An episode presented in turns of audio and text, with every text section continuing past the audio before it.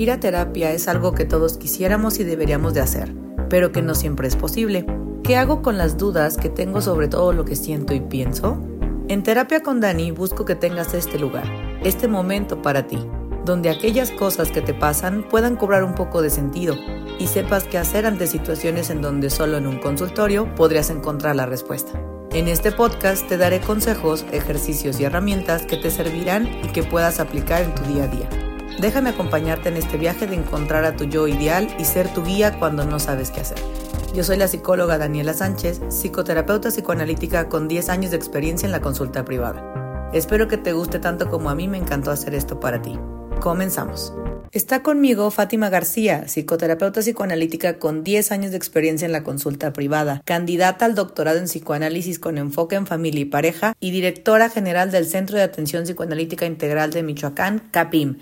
Hola Fati, ¿cómo estás? Muy bien, Dani, tú, muchas gracias por la invitación. Si alguien tenía que venir a esto, teníamos que ser tú y yo. Te invitaba a platicar de este tema de toda la parte de la casada, todo lo que significa, sobre todo para nosotras las mujeres, digo, es muy válido para todo el mundo como lo vive, pero yo creo que nosotras, las mujeres modernas, las mujeres como señora joven, que es como el término actual, más que complicado, difícil, horrible, padrísimo, creo que es muy, muy real cosas que nadie te dice. Y me refiero mucho a lo que realmente es estar casada, ¿no? Creo que eso es un tema muy diferente a como lo vemos en películas, como lo vemos en libros, como lo vemos nosotras en la carrera. Entonces creo que entre lo vivimos, entre lo vemos, entre nuestras pacientes hermosas nos dicen, o sea, creo que es todo un show, ¿no? Creo que todo empieza con los sueños, ¿no? ¿Tú qué soñabas? Yo me acuerdo que soñaba más con la fiesta. Hay, hay una parte bien interesante en todo esto que sueñas con el casarte y no el estar casada casarte y te imaginas la boda, el príncipe, el baile, no me acordaba ni de, la comida, ni de encárgate de los invitados, ni de la luna de miel, ni nada. Para mí era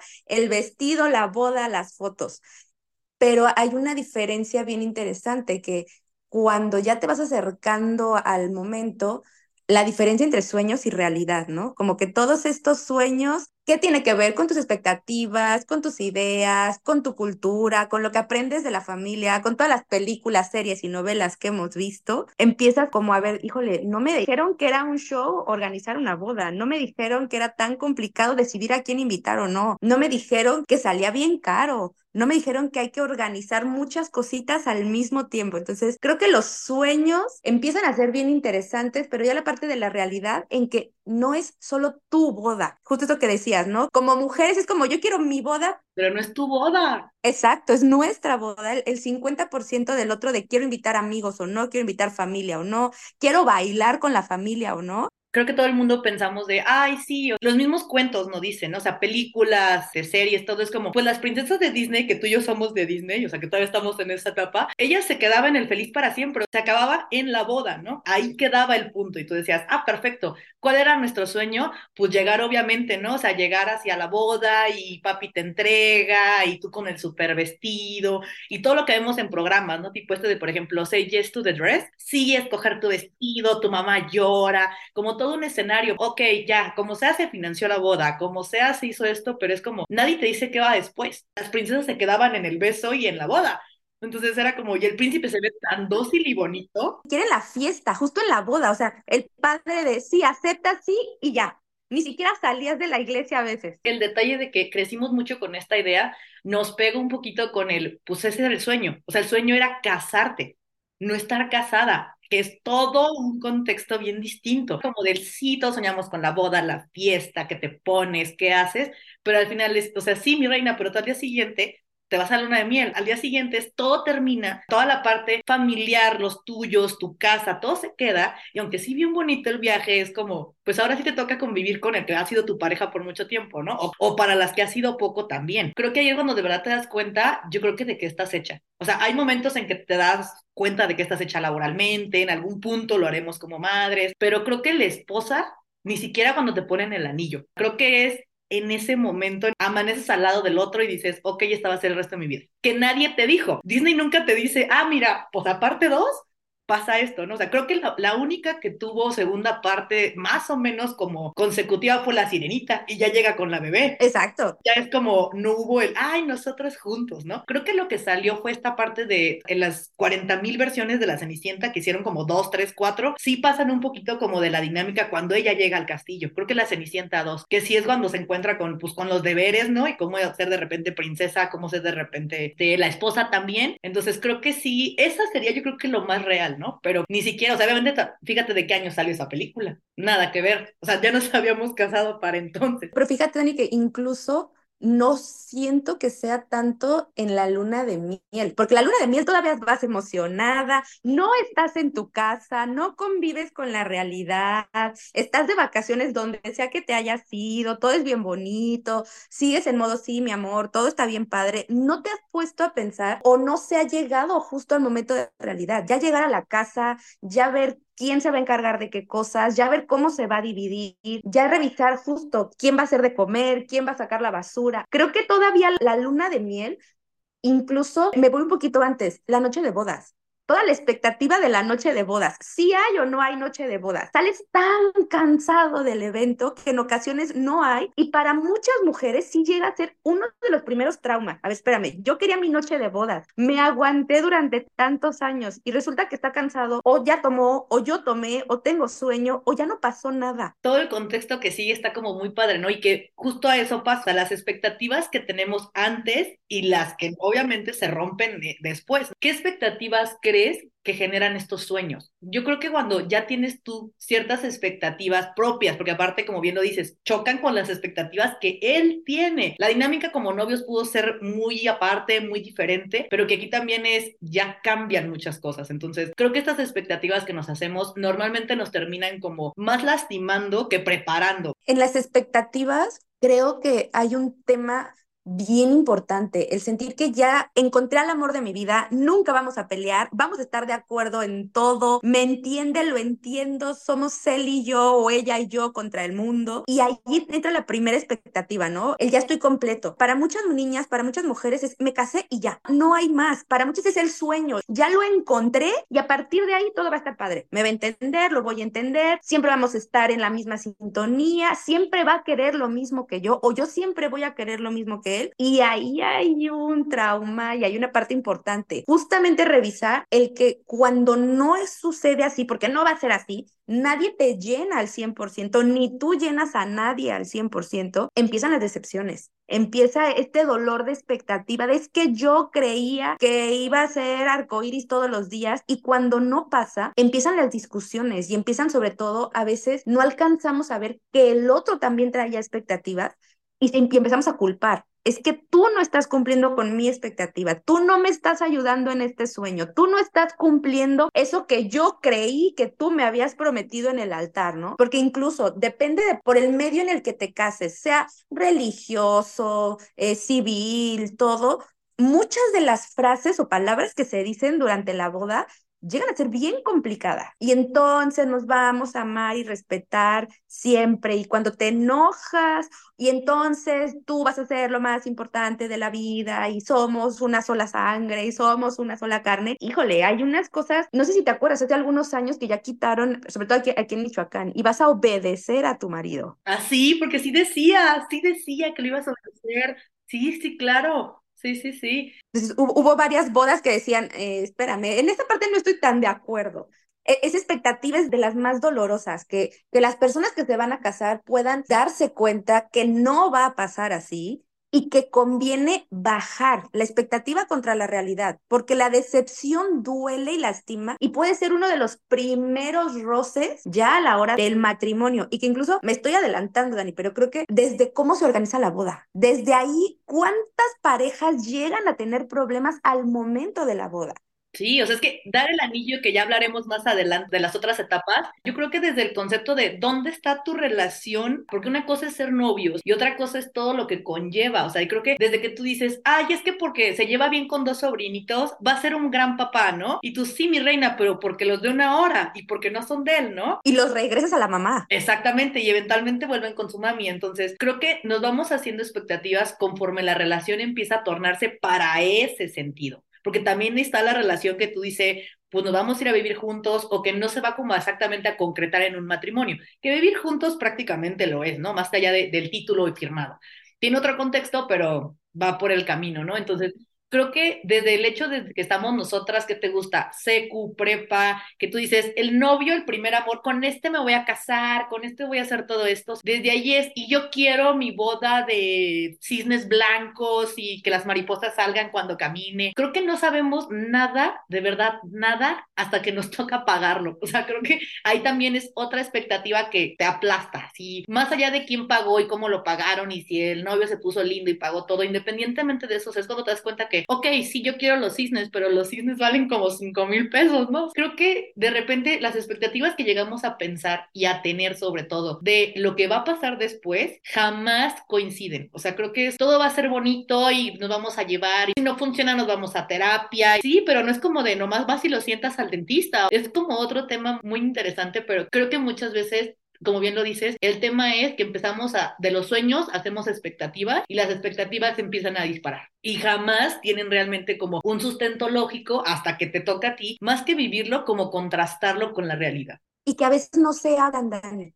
Las expectativas son buenas y son necesarias. De hecho, no tendríamos parejas si al inicio no te emocionas y lo idealizas. La expectativa es buena. Creo que el punto que, podríamos incluso como apoyar o fomentar es hablar de la expectativa poder decirle al otro, ¿sabes qué? Yo quiero que me lleves desayuno todos los días en la mañana y ver si eso va a pasar o no. Yo quiero que me hagas masajito todos los días y ver si eso va a pasar o no. Las expectativas no son malas, porque tenemos varias formas de expectativa. La que sí te digo, la que ni siquiera yo soy consciente de ella porque es totalmente inconsciente y la que creo que sí hablamos, pero no me acuerdo. Entonces, hablarlas, decirlas, sería bien importante. ¿Qué espera también el otro de mí? No es mala la expectativa, nos va a ayudar, va formando la pareja, pero hay que comunicarla y muchas veces suponemos un montón de cosas es que yo entendí que así era, y aquí hay como temas como importantes a rescatar. Yo entendí que así era porque en mi familia así funciona. Tú entendiste que así era y pensamos que estábamos en la misma sintonía y no. Ya tocas un tema importante. Yo soñé de niña tal cosa, ¿no? La boda. Ok, sí, empecé a generar expectativas que tengo que bajar a la realidad y que generan también, o sea, una buena comunicación siempre y cuando se hablen, obviamente, pero empiezan como a, a poderse dialogar. Pero ahora viene un, o sea, sí tengo mis sueños, sí tuve expectativas, empieza a generarlas, pero aparte viene las que también tiene mi familia, ¿no? Viene todo el contexto familiar de lo que opinan del matrimonio, de lo que se espera de ti, de lo que se supone que debe de pasar y que ahí ya choca entonces ahora sí, yo creo que antes que los patrones, como todas las tradiciones, todo el tema cultural que viene con mi familia hace esto, pero también el mundo está esperando esto de mí. Ya no es solamente el estar casadas, el mismo casarse generó expectativas. Pero fíjate que ahí también vendría otro tema, la pareja, poder ser independiente de estas tradiciones familiares. ¿Qué tanto la pareja va a poder poner filtros? A ver, sí que padre, tu familia quiere tal cosa, mi familia quiere tal cosa, pero ya una vez casados o intentando casarnos, la familia somos tú y yo. Y todos los demás pasan a ser familia extensa. Ahora, las lealtades que cada quien trae con su familia de origen, el sentir cómo no me voy a casar por la iglesia o cómo no me voy a casar vestida de blanco o cómo no me voy a casar con esas cosas, tiene que ver con la familia y que es un tema que incluso a veces a algunos papás les puede llegar a costar trabajo. Es que yo quiero que mi hijo o mi hija se case así. Pero a ver, espérame, tu hijo o tu hija adulto o tu hijo o, hija medio independiente tiene una pareja con la que va a decidir y es donde sería importante que estas nuevas parejas lleguen a tener esta especie de filtros. A ver, ¿qué sí, qué sí queremos de tu familia paterna, materna y qué no queremos y qué cosas sí vamos a meter a la relación y a ver y empezar a poner algunos límites sanos también, porque incluso desde la boda entran algunas familias en que no lo vamos a hacer en tal lugar y te vas a poner el vestido de la bisabuela y vas a usar los chones de quién sabe quién y eso no siempre es funcional porque ¿qué pasa con la otra parte? ¿Quiere o no quiere? ¿Lo va a hacer o no lo va a hacer? Y que muchas veces, Dani, creo que también es algo que hemos visto en el consultorio, por no tener problemas, entre comillas, por no pelear, por dejarlo pasar sin querer, empiezan a fomentar que algunos familiares puedan tener decisiones que ya cuando pones límites después de la boda, porque ya se te baja la emoción, ya eres el malo o la mala. Entonces, la boda también es un buen momento para decir, híjole, familiares, todos, nosotros queremos decidir o nosotros vamos a hacer o, o nosotros tenemos estos planes y cambiar la lealtad que durante toda la vida, hasta ese momento, se había tenido con esta familia de origen y empezar a poner en la pareja, porque ahora la importante o el importante es la pareja, este nuevo circulito que se está formando. Así es. El problema es chocar con las dos culturas, ¿no? Porque aunque sí, ok, somos mexicanos, digo, también hay quien se casa con extranjeros, pero aún en los mismos mexicanos, aún en la misma ciudad, en el mismo círculo, son tradiciones bien diferentes y que choca el que, por ejemplo, a lo mejor mi pareja viene de una cultura súper machista, pero yo soy súper feminista, entonces es como, en qué momento coincidimos. Mejor la relación se sobrellevó con ciertos acuerdos, pero ahora es, tenemos que meter, y viene mucho esta frase muy conocida, ¿no? Dicen que también te casas con la familia, no solamente te casas con la persona. Entonces, es aceptar tradiciones, es aceptar culturas, es aceptar formas de ver el mundo totalmente distinto y que creo que aquí también las dos culturas terminan llevándote como a este choque, ¿no? ¿Qué opina tu familia? ¿Qué piensa tu familia? ¿Qué va a querer rescatar de ellas? Además de lo que queramos rescatar nosotros, también va a ser lo que ellos quieran meter, que no deberíamos de dejar y que tendremos que marcar muy bien los límites, pero que también al final es cómo rompes esa lealtad, ¿no? Cómo es, a partir de ahora esta es mi familia, tú y yo, y lo que yo tenía de acá, lo bueno y lo malo, porque teóricamente se dice bien fácil, pero transformarlo a dejarlo así reglas de la casa con tablitas de madera hacer nuestros 10 mandamientos es otro show. Creo que de repente también la cultura es un aspecto que tenemos que tener muy en cuenta porque también va a terminar inconscientemente recreando esos tipos de patrones. Decías aceptarlos y creo que el punto sería negociarlos.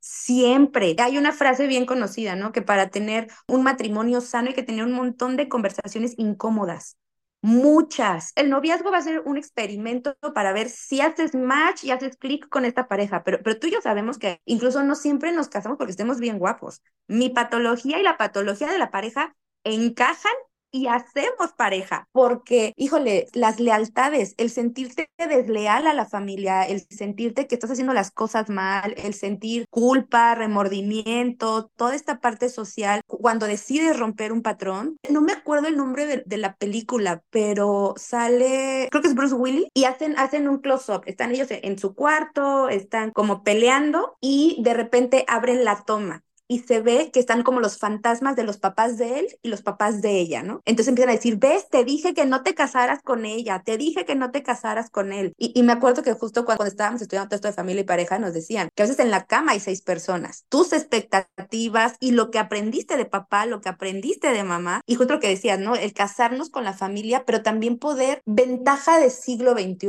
poder sí delimitar. Va a haber algunas cosas muy buenas que queramos tomar y algunas que sí tengamos que decir, híjole familia, ¿no? Y una regla que creo que es bien importante, mi familia extensa mis reglas. ¿Sabes qué? Cuando vayamos con mi familia, pues acá sí les gusta hacer tal cosa. Ok, cuando estemos con ellos podemos hacer ciertas cosas, pero yo decido qué tanta convivencia o qué tanto no. O si llega a haber algún problema, me toca a mí resolverlo. ¿Sabes qué? Papá, mamá. Porque de alguna manera el papá con el hijo se arreglan pero el papá con el yerno o la mamá con la nuera es diferente. Entonces, todo ese tema también es, bien importante poder poner estas reglas sanas de convivencia, ¿no? Tratar de no generar problemas de más y que tú como el miembro de esta familia de origen puedas decir, papá, mamá, hasta aquí, hermanos, hasta aquí, sobrinos, hasta aquí. Esta parte ya la decidimos nosotros y no exponer también a la pareja, porque muchas veces se llega a ser, y lo hemos visto en terapia, suegras con nueras que ya no se pueden ver el resto de la vida y que entonces se complica demasiado también la relación. No, y que genera un montón de fricciones innecesarias en la pareja por no saber negociarlo en su momento y repararlo, ¿no? Porque a veces hay cosas que se rompen y también repararlas. Creo que también ahí importa mucho porque si nos damos un poquito más atrás y remontamos como desde también el hecho de la familia que opinaba de que tú te casaras, si se esperaba que tú te casaras, si esperaba que no te casaras, qué era lo que también estaban esperando de ti, porque creo que es una presión también, antes de meternos a la social, creo que desde la familia viene un, es que si no tienes pareja estás mal, ¿no? Viene mucho, obviamente también depende de las edades también de los papás, pero tú sabes que como mujeres llega una edad en la que de repente si no traes pareja o traes pareja también ya es la presión de ¿y qué va a pasar? Siempre, y entonces dónde viene y entonces qué van a hacer, es que entonces se van a ir a vivir juntos. Tú ni siquiera has definido si quieres estar con él el resto de tu vida, pero ya hay una presión de decir, bueno, va a ser o no es. Creo que de repente también la familia empuja a ciertos elementos que aunque tú tenías previstos y que obviamente nadie anda con alguien que no quiera pues estar mucho tiempo, al final de cuentas es, a lo mejor ustedes querían o la pareja quería estar otros cinco años de novios, pero ya tú tendrías 39, ¿no? Entonces, ¿cómo crees que te vas a esperar tanto tiempo? Yo recalco el aspecto cultural y social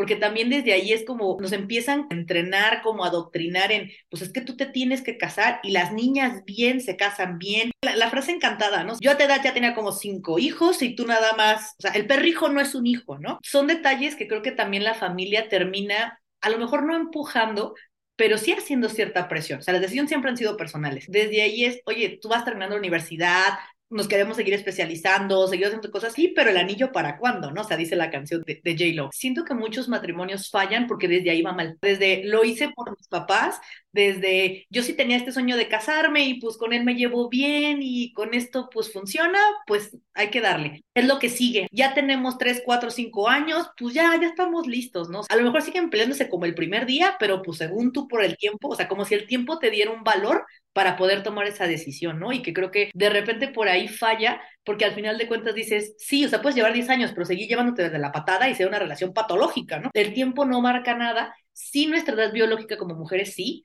pero tampoco, híjole, o sea, bien lo dices tú, estamos en pleno siglo XXI, creo que hay millones de formas de ser mamá y que la verdad es que ser mamá soltera en este punto no es que lo fomentemos, pero tampoco le va nada de malo. Tú puedes proveer a un bebé, que eso también será otro asunto, adelante. Creo que son decisiones muy personales, pero que te va empujando porque tú no puedes criar a un bebé solo, tú no puedes hacer ese tipo de cosas. Y luego, ¿quién te va a cuidar cuando yo ya no esté? Como que de repente siento que la familia termina siendo ese elemento que también dices, ok, hasta por ellos hay que hacerlo de esta manera. Y a lo mejor ni estabas convencida y a lo mejor, o sí estabas convencida, o a lo mejor no, pero él sí, ¿no? Es que mis papás quieren que nos casemos por la iglesia y a ti te vale tema religioso, ¿no? Hay un montón de cosas que aceptar y que creo que de repente subestimamos cuánta presión puede tener la cultura, la sociedad, porque aparte también chocas con las amigas, porque pues son más o menos de tu edad, ¿no? Es que fulanito ya ve como en el segundo hijo y es que yo no estoy haciendo nada porque ella ya tiene dos hijos y Perenganita ya se casó y Pepita ya se casó y se desata este virus, ¿no? O sea, ya se casó esta, se casó esta, se casó esta y viene también la presión de tus amigas de, pero ¿por qué no te has casado?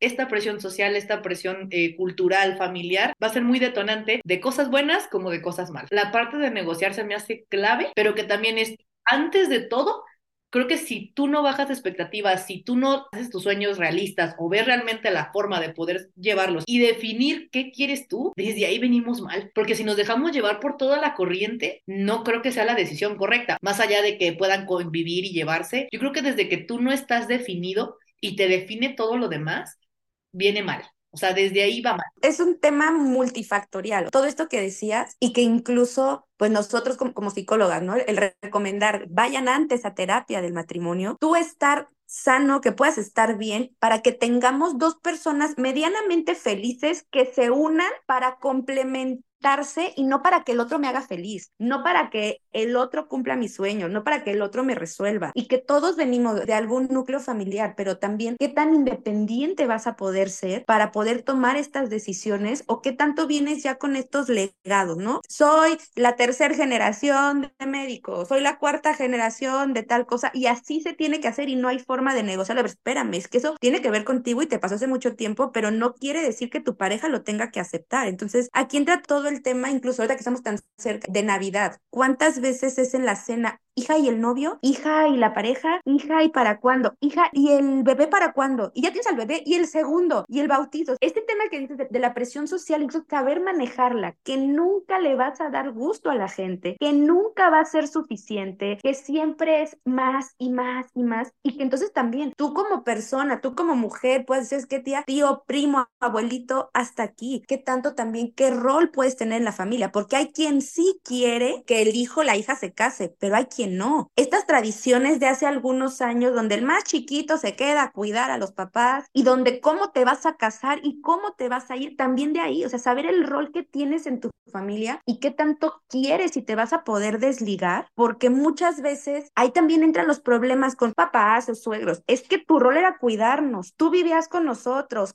¿cómo nos vamos a quedar sin ti? Y llega este o esta a querer quitarnos a mi bebé de cuarenta y tantos años. ¿Qué tan independiente, qué tanto sí has roto ese cordón umbilical con papá o mamá? ¿Qué tan independiente eres? ¿Qué tan sana es tu relación con los demás? Y poder asumir qué cosas incluso más puntualizadas. El matrimonio de tus papás fue funcional, no fue funcional, aprendiste, no aprendiste, qué tantos ejemplos tuviste de ahí, hay muchas parejas que, ¿sabes qué? Mis papás se separaron, yo no me quiero casar, ¿sabes qué? Porque se separaron, yo sí me quiero casar y a veces buscas en, tu pareja que te cumple esas expectativas, ya no solo inconscientes, también la parte de la familia. Muchas pacientes de repente que pueden ser que yo no me quiero casar, me da un miedo enorme que me pase como mis papás, o sabes que yo sí me quiero casar porque no me va a pasar y yo no voy a cometer los mismos errores. Y a veces, híjole, esta parte también dificulta mucho el tener como la claridad de todas las áreas antes de tomar la decisión poder pensar que estar con alguien es mientras sea sano, que si funciona,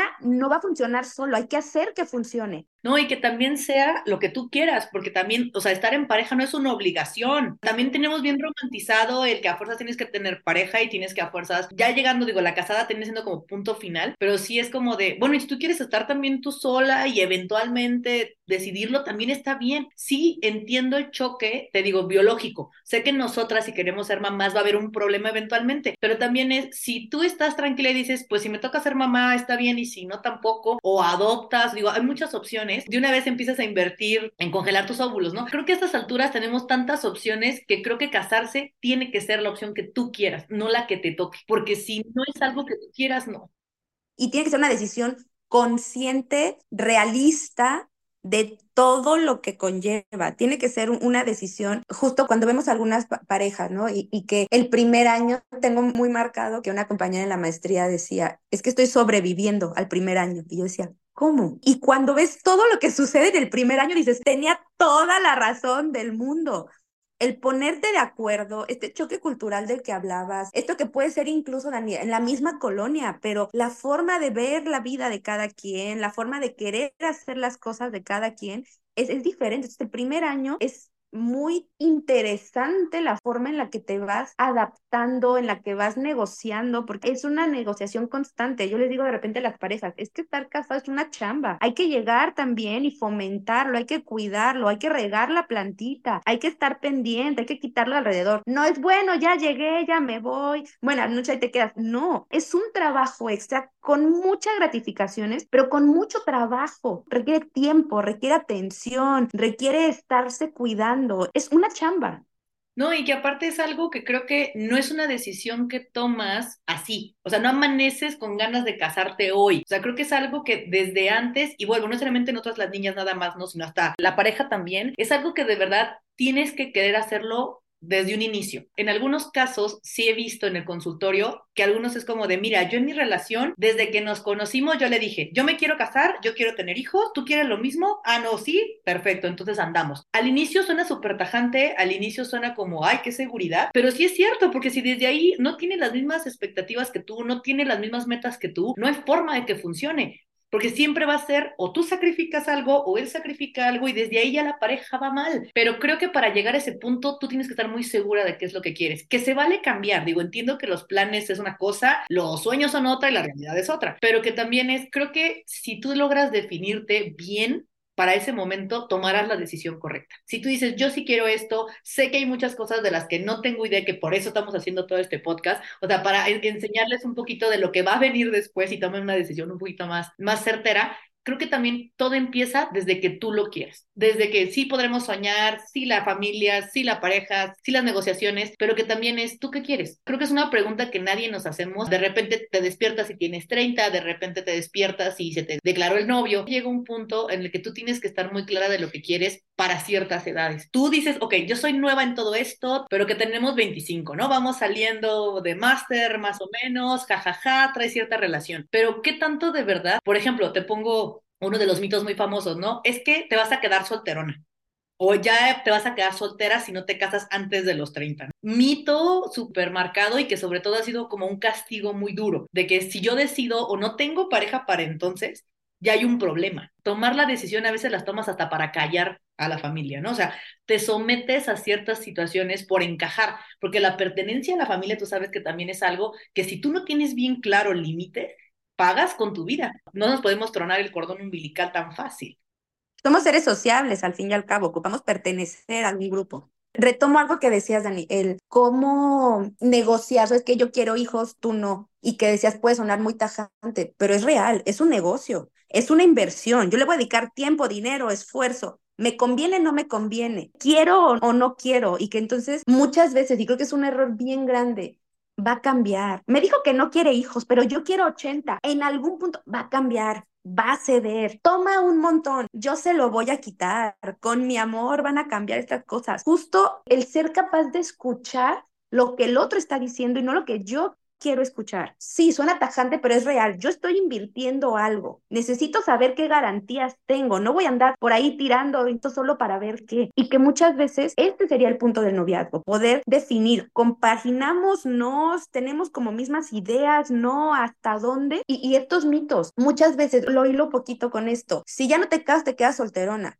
Pero si te casas y te va mal y te separas, es fracaso. Entonces, híjole, te la ponen bien complicada. Barbie, ¿te acuerdas? Esta escena donde América dice todo lo que se espera de la mujer es irreal. Muchas veces no alcanzas a hacer todo eso. Entonces, poder ir teniendo una decisión clara, que es negociar, que una relación conlleva crisis, que vas a tener ciertas etapas donde parece que ya nos acomodamos y ¡pum! viene la crisis, ¿sabes qué? O te cambias de trabajo, o ella se cambia de trabajo, o alguien se enferma, o deciden, o a veces no deciden y llega un hijo y el otro no quería. Siempre estamos teniendo crisis. Entonces, estar casado implica tener cierta tolerancia a la frustración implica tener cierta capacidad para negociar, pero muchas veces si no lo tenemos claro y la parte que se dio no siente que en algún momento gana, también empezamos a llevar en la cabeza una cuenta que dice, no, ya me debes como 20. Y a veces esta parte no hablada, no dicha, llegan a reclamarlo 10 años después. Es que yo he cedido durante 10 años. Y yo dice, espérame, pero pues fue culpa tuya, fue decisión tuya, no, pero ahora yo las cosas van a cambiar y quiero. Y, entran muchas veces en sentir esta parte como de venganza, ¿sabes? Que no se siente justa la relación, no se siente equilibrada y es un tema también a poder hablarlo. Que a veces negociar es medio perdemos los dos para medio ganar los dos, pero si tú pierdes en esta, te, lo puedo recompensar con tal cosa. Pero si no se habla, si no se dice, no podemos tener una relación en la que siempre estemos no parejos. Esta parte, otro de los mitos, ¿no? Siempre 50-50, no. Si yo me enfermo, le va a tocar a mi pareja hacer algunas de las cosas que yo hago y cuando él se enferma, me va a tocar a mí hacer otras. No siempre 50-50, a veces puede ser 80-20, pero en algún punto ese 80-20 va a cambiar, me va a tocar a mí hacer más cosas. Y creo que ese también es un punto, poder ser capaz de ceder, pero también exigir. Me acuerdo cuando estábamos en la licenciatura que teníamos un profe que nos decía, ¿Qué tanto crees que puedes exigir el amor? Y todo mundo muy bueno, no, yo sería incapaz de exigir. No, no es cierto. Tienes derecho a exigir lo mismo que estás dando. Con esas palabras en mayúscula, exigir. Doy fidelidad, quiero fidelidad. Doy atención, quiero atención. Doy tiempo, quiero tiempo. Doy calidad, quiero calidad. Y muchas veces no se piensa de esta manera. Es lo que hay y te aguantas. Estas frases antes de, las abuelitas, no es que es tu cruz y ya ahí te quedas. No, no es cierto. Se pueden hacer muchas cosas, pero hay que hablar, hablar, hablar. Y muchas parejas a veces no lo quieren hacer. Así soy o así me conociste y ya. Que tú puedes llegar con todas las ganas del mundo pero si el otro no quiere, no piensa modificar, no quiere hacer nada, es de ambos. El tema aquí es si tú no sabes, o sea, si desde un inicio te dejas llevar por presiones, si no tienes claro qué quieres y tu pareja casualmente lo tiene muy claro, vas a terminar sometida a ese juego. Cuando también de repente, porque creo que hay otro mito en el de él lo va a arreglar, ¿no? Somos muy feministas, pero a la mera hora que él lo arregle, que él mantenga, que él haga todo, ¿no? Como lo que tú decías de la parte de los 50, pero que al final también nosotros estamos esperando que de repente nos rescate el príncipe azul y que el príncipe azul se meta a la friega. Y la verdad es que ahorita somos más princesas nosotras. La verdad es que ellos ya están como también en un plan muy marcado, en donde de repente la pareja dice, o sea, sí, sí te voy a ayudar, sí voy a entrarle porque lo negociamos, pero tampoco todo va a depender de mí, no todo va a ser mi responsabilidad, no todo va a ser todo y aunque tú trabajes o no, lo que hayamos acordado también puede cambiar con el tiempo, porque también las reglas no siempre son eternas o los acuerdos tienen cierto tiempo de caducidad, porque de repente se meten otros elementos. Entonces, pues, lo conectaba con este mito de que esperamos que nos salven. Y yo en cuanto me case ya no voy a tener que preocupar por el dinero, ya no voy a tener que preocupar por esto y por esto, y pues voy a ser más que ama de casa, yo me voy a encargar de lo que yo quiera. Porque también nos han vendido mucho la cultura de casarte con el supermillonario para que te mantenga y que tú no hagas nada. Y eso, aunque parece que no hay un costo, también lo tiene. De hecho, más de lo que se dice. Claro, el, que puedas tener este cheque en rosa, ¿no? Que tú puedas decidir, que puedas tener cierta autonomía. Hay una frase también que me gusta mucho, que es no te metas jamás a ningún lugar sin saber dónde está la salida. No puedes depender de nadie en este punto, porque te creas la fantasía. Entonces el millonario me va a mantener. El millonario te puede engañar 80 veces y por no tener habilidad o capacidad económica o puede hacer cosas, muchas veces te quedas ahí. Pero tiene que ser un, un acuerdo para ambos. Ni andas buscando un banco, ni él tendría que andar buscando una chacha. Buscas una pareja, buscas a alguien con quien compartir, con quien convivir, con quien hacer vida. Estas partes a veces sí se termina cobrando. Es bueno, tú solo me quieres por mi dinero, tú solo me quieres por tal cosa y se le sale de las manos. ¿Para qué me quería casar? No por qué, ¿para qué? ¿Qué esperaba? ¿Qué quería? ¿Cuál era mi meta? Y que muchas veces, Dani, creo que también no lo hemos tocado, muchas veces salen huyendo de casa. Ya no quiero depender de mis papás, pero voy a depender del marido. O tengo muchos problemas en casa, vamos a juntarnos y se va a resolver y se multiplican los problemas porque si no vienes con ciertas heridas sanadas, se las quieres llegar a cobrar a la pareja y a veces es bien inconsciente. Muchas veces vemos en el consultorio, híjole, es que yo jamás había pensado parecerme a mi mamá, pero ahora ya le entendí. O yo jamás pensé parecerme o conseguir una pareja de mi papá, pero ahora nos está pasando lo mismo. Y a veces es, es importante tener claro cuáles son las heridas que puedes traer ahí, si ya las tienes trabajadas o no, y no generárselas o no cargárselas a la pareja. Me acuerdo que muchas veces en terapia de niños, Vemos a niños que hacen berrinche. También las parejas hacen berrinche. Ya no te voy a hablar, me voy a bajar del carro, te voy a dejar en visto. Muchas veces las parejas que no han superado ciertas etapas llegan al matrimonio a hacer berrinche y te voy a hacer la ley del hielo y entonces te voy a engañar con fulanito o con fulanita. También los adultos hacen berrinche, también muchas veces en las parejas hacen unos berrinches enormes y ser capaces de poder pensar que los problemas son cosas de dos ayuda. En la mayoría de las ocasiones es todo está mal por ti. Cuando llegan a terapia quiero que él cambie, quiero que él modifique, quiero que él corrija todo. Yo no voy a cambiar nada, yo estoy bien. Y eso no es cierto. Asumir en qué la regaste tú y en qué la regó el otro es una parte fundamental para poder modificar algunas cosas. Pero si yo creo que yo estoy bien, porque claro, yo lo sé todo, eso es irreal. Y a veces es una de las cosas que más cuesta trabajo, que la pareja nos va a regresar a nuestra propia infancia en algunas cosas y que de manera inconsciente y normal hasta cierto punto, a veces la hacemos de papá o mamá de la pareja de una forma sana, pero no podemos resolverle cosas que no hay, no podemos retomar situaciones que ahí tienen sin trabajar porque generan un problema. Entonces, espérame, eso resuélvelo allá, no vengas aquí a querer generar cosas cuando yo no tengo la culpa de nada de eso. Ese también e, es todo un tema en que a veces no se dan cuenta, pero muchos temas de las peleas de pareja sí tienen que ver con este niño o esta niña, con expectativas, este niño o esta niña lastimado exactamente, que cuando llega a la relación llega pensando que ya todo va a estar bien y vivieron felices para siempre y no hay que hacer nada. Y que Dani, duele mucho más cuando llegas con esta expectativa pensando que ya va a pasar y después no. No solamente es el dolor de ese niño, es el dolor de ese adulto que revive esos traumas, que revive esos momentos de dolor, que vuelve a sentir ese abandono, que vuelve a sentir esas cosas y a veces se desquita de una manera exagerada con la pareja. Todos esos temas le llamamos colusiones, pero todas esas colusiones en las que yo hago algo y voy haciendo que tú también lo fomentes. A veces no nos damos cuenta, pero en la medida en que alguien se pone muy estricto, el otro se aleja más y se aleja más y como se aleja me pongo más estricto. Entonces tenemos ahí todos unos temas bien inconscientes que son necesarios a veces poder hablar, poder tocar, que sí, sí nos afecta de dónde venimos, sí nos afecta cómo lo creamos, sí nos afecta qué idea tenía yo sobre la pareja y que muchas veces no se le da la importancia suficiente. Te dejas llevar y te emocionas y la boda y está padrísimo, pero de los últimos estudios sobre pareja hay un consenso que más o menos a los dos o tres meses ya de estar viviendo en la relación, muchas parejas llegan a entrar en depresión, llegan a entrar en crisis porque es, ah, caray, espérame, Yo estaba bien a gusto en mi casa, ¿qué estoy haciendo aquí? Yo estaba bien cómoda ya. Esa parte también, poder asumir que vas a extrañar ciertas cosas, pero si sientes que no ganaste, si sientes que, que no te está yendo bien en el matrimonio, también te dan ganas de regresarte. Todos esos temas también se tienen que hablar tú esperas vivir feliz para siempre por la inmortalidad del cangrejo, ¿no? Porque el amor va a ganar, porque tú tienes una super mega comunicación asertiva y te echas 50 mil flores, pero se te olvida que la otra persona no es igual que tú, ¿no? De repente la otra pareja va a decir, bueno, sí, tú piensas de esta manera, pero yo pienso de otra, y que son duelos juntos, pero separados, porque él también extraña cosas. No eres la única persona que está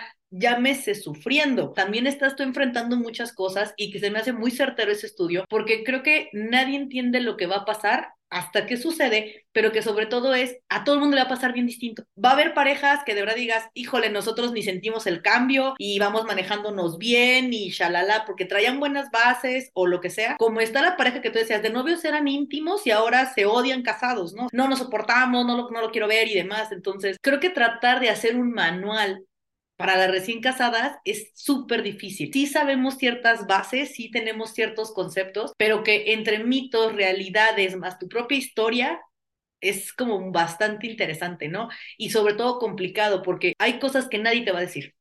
Hay cosas que tú vas a vivir solita. En este punto podemos decir que en temas de familia, en temas de pareja, no todo viene en los libros, no todo está escrito, no te dicen realidad entre comillas de cómo es, no se sabe algunas cosas hasta que lo, vives. Puedes tener toda la teoría, puedes tener todos los estudios, pero ya vivirlo, practicarlo, ver todos los días cómo va sucediendo es, es otro tema. Entonces, creo que tocar estos temas, Dani, se vuelve bien importante para futuras generaciones, para todos los que están ahorita justo en este momento, me quiero casar o estoy en los planes o quiero ver qué es. Híjole, saber y, y poder compartir a mí me hubiera gustado saber tal cosa, me hubiera gustado conocer tal cosa. Información es poder, ayuda. Y tocaste este tema bien importante, duelos. Justo, son duelos y los duelos tienen etapas y los duelos son pérdidas y que duelar es verbo y, y, es activo, no es el duelo en lo que pasa, es un vaivén. Estoy en el duelo, a veces estoy mejor, a veces estoy peor, pero estoy en un duelo y poder asumir incluso el duelo de pasar de la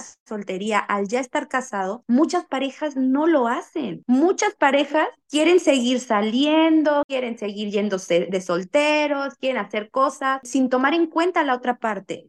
Y que eso es algo que, que, hemos visto en el consultorio con recién casados. Es que yo siempre me iba al fútbol los domingos o yo siempre salía cuatro veces por semana y ahora se enoja. Es que ya no me deja gastar cosas que hacía antes. Muchas veces también les pasa al revés quieren estar con la familia extensa todo el día. Duele tanto, extrañan tanto que desayuno, como y ceno en casa de mis papás y ahí te ves. Lo que pasa cuando somos novios, ¿no? Que de novios se te olvida un poco la familia y quieres estar solo con el novio. Al momento de casarse hay muchas parejas que sí que padre, extraño a mi mamá, extraño a mi papá, extraño a mi perro, no quiero estar con ellos, no quiero estar contigo. Y el primer mes también es importante, te estás conociendo con la otra parte, estás conviviendo, haciendo situaciones que van a fomentar o van a ser la base para el resto de tu relación y querer pasarlas por separado. Incluso en algún punto lo, platicaba con una de las pacientitas que decía, es que yo, yo extrañaba la comida de mi mamá, yo me quería ahí, yo quería hacer mis cosas, y él extrañaba la de su mamá, entonces estamos cada quien irse a comer con sus papás. Yo decía, bueno, ¿y ustedes? ¿En qué momento vas a saber qué le gusta a él, qué te gusta a ti. No, ellos seguían, cada quien iba a comer con sus papás, cenaban juntos y todo, pero seguían con sus papás. Yo decía, bueno, pero ¿y dónde estamos ahí en el duelo, sabes? Asumir que es un dolor, asumir que incluso es una ganancia en muchas cosas, pero se sacrifican algunas. Y si no estás en ese punto, dejas a la relación en segundo plano y que dejarla en segundo plano te conllevas terminar separándote, porque si nunca le das ese lugar, pues no es un lugar que extrañes, no es algo que tú vas a anhelar y que vas a procurar, porque tú sigues en tu zona de confort, sigues aferrado al pasado, aferrado a etapas que tú mismo renunciaste. Dices tú, la información es poder, así es, nadie te dice lo que va a doler, pero que también no todo es lúgubre, o sea, no, sí duele, sí lastima, sí extrañas, pero que también el construir una vida con una persona es muy bonito, es darte cuenta que es construir una vida con quien tú quisiste. Sí, obviamente va a haber aspectos que te van a sorprender, sí va a haber aspectos que no había demostrado en una relación de noviazgo. Creo que si aprendes lo bonito de descubrirte a ti, porque también tú cambias, ¿no? Y descubrir a la pareja no suena tan deprimente, ¿no? Y no suena tan terrible, pero que la verdad es que a mí esta pregunta que hiciste me hizo mucho eco y que creo que es la más importante que debemos de resolver a la hora de querernos casar, ¿no? ¿Para qué me quiero casar? Creo que ese es como el punto más importante de que tú individualmente tienes que definir eso y posteriormente para qué nos queremos casar, ¿no? O sea, juntos. Pero yo me voy mucho a la parte individual porque siento que muchas veces el problema es que tú todo lo empiezas a ver en pareja. Porque también como está el de yo nunca renuncié a mi individualidad, está el otro extremo de todos juntos.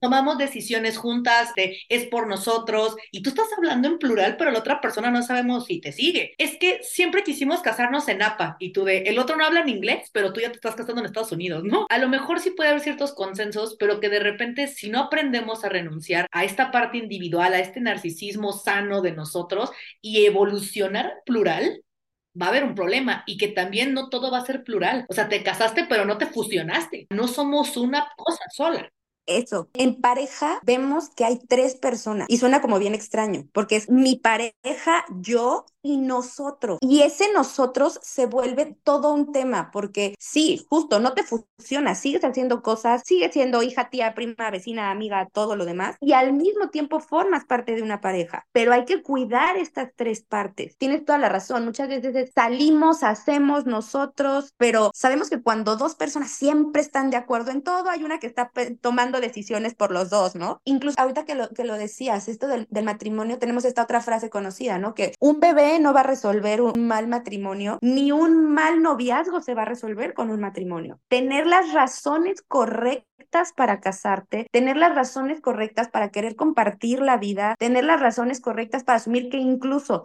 de manera normal y se vale, que muchas veces eh, me encanta porque llegan al consultorio bien espantados, es que ya me quiero separar. Se vale. Al inicio vas a decir, ay, vete una, dos veces por semana y que incluso no es malo estás en el momento en que se dijo, le me acoplo, no me acoplo, pero les da mucho miedo, es que he pensado en separarme, está bien, preferimos que lo digas en el consultorio, lo sacas, aquí se queda, te vas desahogado y puedes llegar a seguirlo trabajando, pero es muy normal que el primer año se te pase por la cabeza en varias ocasiones porque es pesado, es pesado construir una relación, es pesado construir una familia, es pesado ir haciendo un montón de cambios, pero justo es mantenerte tú como individuo, la pareja como individuo, pero viendo también a la relación, cuidando la relación, sabiendo que incluso, por ejemplo, Dani, hay un tema que, nunca se toca en, en las parejas. El dinero sí es importante, sí es todo un tema. Muchas veces por educación no se habla por de dinero, pero no es cierto. No comes aire, no comes romanticismo. ¿Quién va a aportar? El dinero muchas veces da poder. Si no tienes claro, ok, mi pareja va a trabajar y yo voy a estar en la casa, también validar. La casa es una chamba, la casa genera cansancio, es carísimo. Si se lo pagaras a alguien por hacerlo, no te alcanza 24/7. Esta parte del dinero, tenerlo claro. Si es dinero de los dos, es dinero mío, es dinero de quién. Es un tema que se tiene que hablar muchas veces, pero que no después, ¿cómo? Muchas personas no saben cuánto gana, no saben cuánto gana la otra pareja. Podemos gastar cosas pequeñas, sí, pero cierta cantidad ya se habla, no se habla, tu tarjeta, mi tarjeta, va a ser un fondo común, cada quien su dinero. También es un tema que llega a generar muchos problemas. Es que yo pensé que era de los dos, es que yo pensé que era nada más mío y hay que hablarlo para contestar la pregunta de para qué te casas, creo que vienen desglosadas como otras mil. Desde contestar solamente el que si lo quieres o no es y para qué lo quieres, es que estás dispuesta a ceder, estás dispuesto a pagar tus cosas, no estás dispuesto a hacer eso, porque más allá, y creo que previo a la negociación, mantengo, tú tienes que ir muy firme en dónde sí vas a ceder y en dónde no, porque si no, la otra persona entonces dice, bueno, tú no, no alegas, yo tomo por hecho tu silencio y después vienen 10 años. Yo es la que he tenido que estar ahorrando porque tú. Los reclamos creo que muchas veces son porque no arreglé las cosas a tiempo, pero porque yo también nunca tuve la claridad y sobre todo la comunicación de hablarlo, el resolver ¿para qué me quiero casar? Es una pregunta muy compleja, pero que al final es, si no tienes una respuesta a eso, yo creo que no valdría la pena movernos todavía. Es un buen parámetro para decir, creo que puedo resolver esto, mi punto de vista es este, y de ahí entonces ahora sí pasar a cuándo te da el anillo, ¿no? Que previos hay que evaluar la relación, pero si nos vamos por pasos, yo creo que lo más importante y con todo esto que veníamos alegando es, yo creo que tú tienes que tener muy en claro de dónde vienes, qué quieres qué vas a dar, qué, realmente sí estás dispuesto a dar, qué no vas a dar, porque también tenemos limitaciones, y después pasarlo al plano plural. Evaluemos la relación y de la relación saltamos como al compromiso, porque creo que más que todo tenga que ser obsesivamente en orden, creo que sí tiene un sentido, tiene una secuencia lógica el que hagas las cosas en orden, pero en las relaciones es bien complicado tener la frialdad para pensar todo eso justo en ese momento, porque se te sube lo bonito, porque ya le quieres presumir el anillo a todos, porque ya quieres tener hijos para congeniar con todos o decir que el tuyo es más inteligente, o como que entre la cultura y la competencia más ciertas presiones sociales, crees que es lo que tú quieres, estar muy certero de lo que quieres, para entonces ahora sí evolucionar al plural porque no podemos arreglar la parte individual cuando ya estamos adentro. Ya es estar reparando daños, apagando fuegos, pudiendo haber extinguido el fuego desde un inicio. Decías dos de las técnicas que, hacemos luego en terapia de, de, familia y pareja, que voy a cambiar, que no voy a cambiar y que estoy dispuesto a negociar y poder ver, si lo haces en una hojita y le pones columnas y todo bonito, verla de la otra pareja. Porque tú puedes negociar tal tema, puedo negociar si perro no perro, gato no gato, pero si el otro es un tema que no va a negociar, necesitamos ver qué tanto desde ahí sí vamos a poder hacerlo. Porque esta parte, estos tres columnas son bien interesantes. El qué voy a cambiar son cosas conscientes que puedo decir, no me pasa nada o sí me va a costar, pero la relación lo vale. Ok, es tener cierto nivel para poder decir, ok, sé que estos son mis errores, pero hay otros de los que no te das cuenta.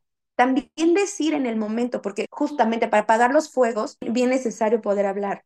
Hay que hacerlo en el momento, no dejar que el problema se haga más grande, no dejar para después, en tres días. Si algo me molesta, hay que decirlo en el momento. Hay que buscar las palabras bonitas para decirlo. Pero si tú permites que sea una conducta que se repita y ya después de 10 años me quejo, también es injusto para el otro. Todavía no leemos mentes. Y eso es un tema sobre todo a veces sí muy, muy femenino. ¿Qué tienes?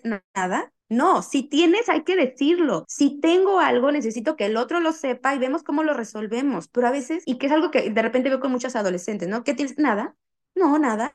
Y entonces le dices a tu pareja que no tienes nada, la pareja se va y te quedas enojada porque no te siguió rogando, no te siguió preguntando. Comunicación. Y esta otra parte de que no voy a negociar. Hay partes de ti que no puedes cambiar y que es necesario decirlo. Y entonces tenemos un acuerdo en el que la otra persona ya va a saber, con este tema no me meto o voy a poder hacerlo o no. Tenemos derecho a hacer muchos acuerdos y puede ser algo extremo. Yo quiero, no sé, alguna adicción, fumar todos los días y no me importa, y 24/7. Y si mi pareja tiene asma, va a tener que decidir si se queda o no se queda, porque también son decisiones. Hay cosas que a veces no podemos negociar y está bien. No siempre vamos a estar de acuerdo, no siempre tenemos que ceder. Y ese es un tema que a veces cuesta trabajo, porque entonces, ¿y cómo le vamos a hacer? Hay temas en donde no quiere ceder la otra parte, es situación personal personales de su esencia. Entonces tiene que ver, la pareja sigue o no sigue.